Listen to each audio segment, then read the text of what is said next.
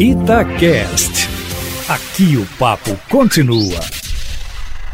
Uma boa hora para o presidente da Câmara dos Deputados, Arthur Lira, responder à ministra Carmen Lúcia, do Supremo Tribunal Federal, que deu a ele ontem cinco dias de prazo para que ele, Arthur Lira, explique por que até hoje não abriu um dos mais de 100 pedidos de impeachment contra o presidente Jair Bolsonaro. É evidente, assim como o ex-presidente da Câmara, Rodrigo Maia, também não abriu nenhum dos pedidos de impeachment que ele recebeu quando dirigia a Câmara, e aí se fala na época em 60 pedidos. Não será Arthur Lira eleito com a ajuda do presidente da República, que teria liberado mais de 6 bilhões de reais de emendas parlamentares com esse objetivo, que vai abrir algum processo de impeachment contra Bolsonaro. Isso aí está fora de cogitações, a despeito da cobrança que o deputado Kim Kataguiri, do Movimento Brasil Livre, vem fazendo nesse sentido, indo até mesmo ao Supremo para fazer com que Arthur Lira abra pelo menos um dos mais de 100 pedidos de impeachment contra o presidente da República. Aliás, Ontem ainda, na sua live semanal, nervoso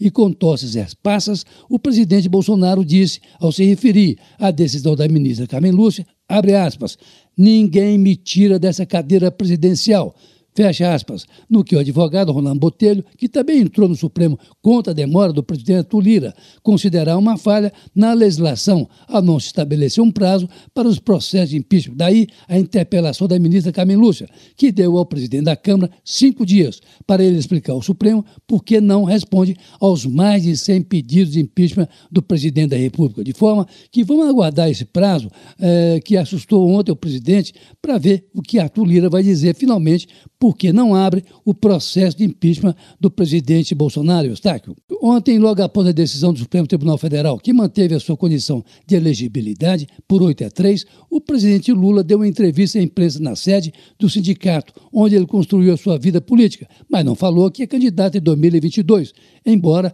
nem precisasse falar, porque dificilmente ele deixará de ser, ainda que tenha dito é, que o PT não precisa ser necessariamente o cabeça de chapa numa eleição presidencial. Quem disse que ele é candidato foi o presidente Jair Bolsonaro, naquelas lives das quintas-feiras, quando tentou fazer uma comparação entre o seu governo e o de Lula, sem chegar a nenhuma conclusão, mas chamou atenção para o fato de que, se Lula for eleito, voltando a pedir o voto impresso, ele terá, Lula, oportunidade de nomear dois novos ministros para o Supremo Tribunal Federal, a mais nova fixação do presidente, de forma que é preciso aguardar o andar da carruagem, Eustáquio, para se saber o rumo que o ex-presidente vai tomar após o pleno do STF manter a decisão de Faquim de anular todas as suas condenações por uma questão de foro inadequado e mandar os processos para a Justiça Federal em Brasília, numa reviravolta surpreendente do caso Lula, o que também não significa que o ex-presidente tenha sido inocentado